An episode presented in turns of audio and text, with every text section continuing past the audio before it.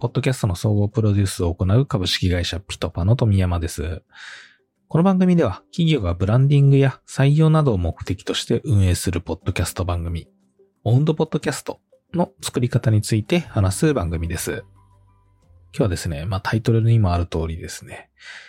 お便り、感想をもらいたいけどなかなか来ないという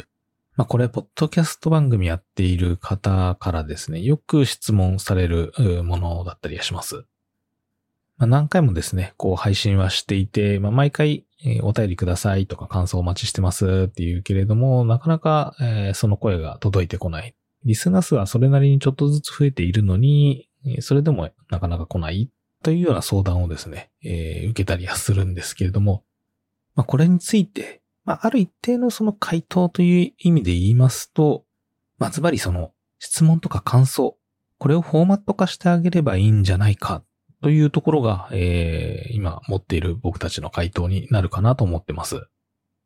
これですね、まあ思ったのが、まあ僕にもあの子供が何人かいるんですけれども、その子供たちの通ってた塾のお便りかなんかに書いてあったんですかね。えー、それがヒントとなって、あ、これだと思ったのがありまして、で、それ何かっていうとですね、あの、読書感想文、夏休み前に出されている読書感想文の書き方っていうところですね。そこに書いてあった言葉がちょっといろいろ印象的でして、まあ、読書感想文って、こう、大人になった僕らもですね、まあ、いきなり書けって言われても結構大変かなというふうに思っちゃうんですね。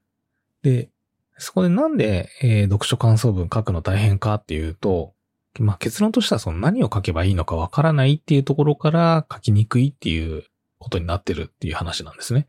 まあ子供たちもそうですけれども、大人でもですね、感想はっていうふうに普通に聞かれると、まあ面白かったとか、感動したとか、泣いたとか、なまあなんかこう一言で終わってしまうものがほとんど、ほとんどなのかなというふうに思うんですよね。これらのまあ言葉に対してですね、より深く考察して内容を膨らましてですね、えー、しっかりとした文章でまあ子供たちのその読書感想文だったら原稿用紙2、3枚みたいな形で出されると思うんですけれども、まあそこまでじゃなかったとしてもですね、やっぱりそれなりの文章にして出すっていうことについては結構なハードルがあると思うんですよね。この塾で出されたような、フォーマット化して、書けば意外とすんなり書けますよっていうようなところが書いてあって、例えばその、まあ、一番最初に、本の紹介といいますか、どんなことについて書かれているのかというところの本の紹介をするっていうところで、えー、まず100字書いてみましょうと。で、次に、なんでそれ、その本を読もうと思ったのか、えー、動機だったりきっかけみたいなところを100字から200字ぐらいで書いてみましょうと。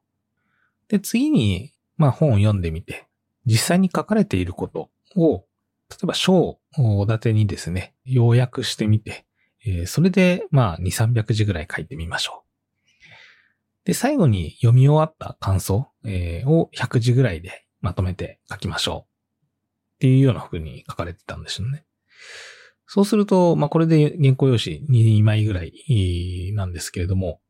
まあ、初めにその感想を、えー、400字かける2枚で書いてねって言われるより、まあ、よっぽど楽な感じがしますよね。で、もう一つそこに書かれていたのが、えー、お手本ですね。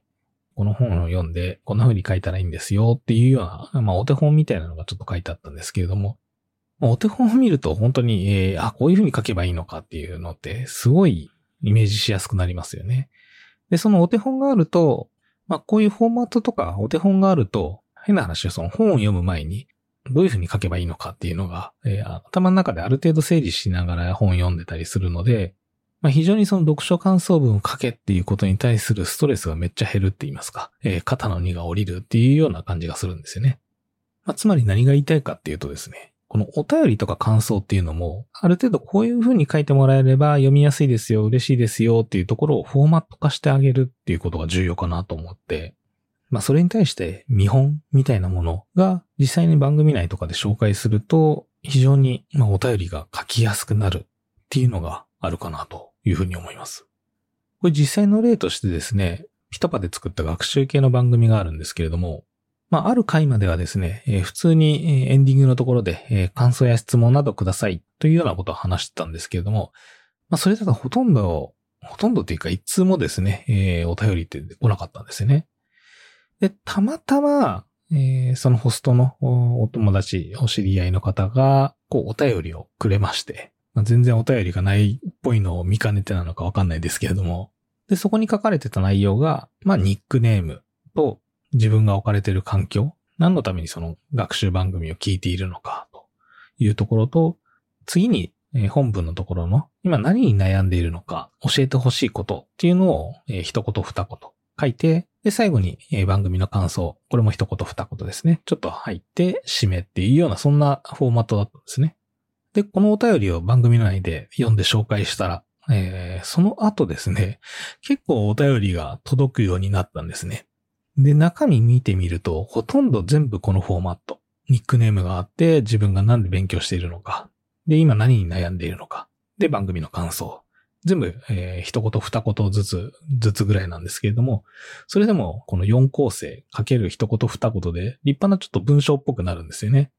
なのでなんか一言で感想言ってもなっていうようなところから、こういうフォーマットがあれば、えー、書きやすいんだなというところが分かって、しかもこのフォーマットで出せば、まあ読まれても変じゃないっていうところがある安心感ですね。とか、あと、まあ、みんながこれで出してるからっていう一体感とかですかね。そういうのがあるので、えー、おそらくその後のお便りが増えたんだなというふうに思います。で、これにですね、ちょっと味を占めて別の番組でもですね、えー、まああるテーマに沿った番組なんですけれども、ちょっと実験的にですね、えー、こちらも普通にお便りください、感想ください、質問くださいというような形で言ってたものを少し変えてですね、まあその番組、あるテーマについての番組だったんですけれども、皆さんにある、えー、そのテーマのものについて、どういうふうにそのテーマに触れて、えー、どんな発見があったのか、まあそのテーマ自体はですね、え、あなたにとって損だったのか、得したのかっていうところを書いて送ってくださいっていうふうにちょっと具体的にお話ししたんですね。そしたら、えー、そこからですね、まあでも2ヶ月ぐらいかかりましたかね。徐々にお便りが増えていったっていうことがありまして、やっぱりフォーマットを作ってあげるっていうことは結構効果があるんだなというふうに感じました。まあ、ということでまとめますと、まあ、お便りや質問をもらうためには、一つはその具体的な質問形式だったり、フォーマットみたいなところを一つ考えてみるというところですね。まあ、あとはですね、そのタイミング、一通目が来るっていうのをひたすら待つっていうのもあるんですけれども、まあそこは結構時の運になってしまいますので、まあかといってですね、こう、フェイクって言いますか、まあ自作自演みたいなことするのもあんまり良くないかなと思うんですよね。じゃあ、一通目どうするかというと、これもちょっとその裏技と言いますか、本質的じゃない、じゃないかもしれないっていうふうに思う方もいるかもしれないですけれども、直接のそのリスナーから、えー、待つというよりは、リスナーのペルソナになっているような人をちょっと身近で見つけてですね、その人にですね、まあちょっと番組を聞いてもらったり、えー、お話をして、まあそのフォーマットに即したような形で、えー、質問や感想をちょっと書いてもらう。あるいは口頭でもらって、それを書き起こして、まあ、こんな形で紹介してもいい？っていうふうに聞いてみる。で、えー、そこで承諾をもらって OK だよっていう話になったら、えー、それを紹介してみるっていうような、えー、感じですね。まあ、これだと、うんまあ、ある意味自作自演ではないですけれども、えー、ちゃんとした第三者、ターゲットになるような人から、えー、お話をもらえたというところで、えーまあ、ちゃんと本人の許可を取って、えー、それを番組内で実際に紹介しますと。まあ、一通だけだと次の二通目、三通目、えー、もしかするとハードルがあるかもしれないので、えー、それをまあ何回かこうちょっと繰り返して、えー、身近な人からの、質問をもらって、それを発表していくっていうようなことですね。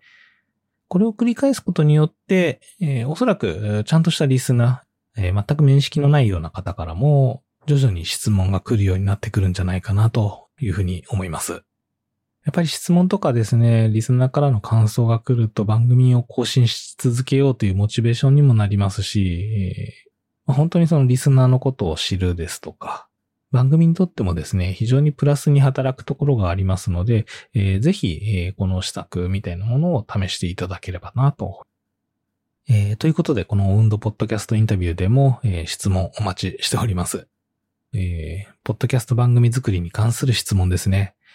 えー、例えば今まであったものだと、番組作りのための AI の活用法が知りたいとか、前編後編に分ける理由って何みたいな。あとは、えー、この感想を、今回のようにですね、感想をもらうためにはどうしたらいいのっていうような、えー、本当に一言、この番組はですね、全然一言だけで構いません。めちゃめちゃフランクな形で構わないので、ニックネームと質問を一言だけいただければ、えー、それに対して、まあ、回答できる範囲でですね、データとか調べながら回答していきたいなと思いますので、一言質問お待ちしております。こちら質問についてはですね、番組概要欄だったり、エピソード説明欄に、質問投稿用のリンクを、用意しておりますので、そちらからお気軽にご投稿ください。あと、お知らせです。深掘り FM というポッドキャスト番組、こちらにですね、私と宮山がゲストで出演いたしました。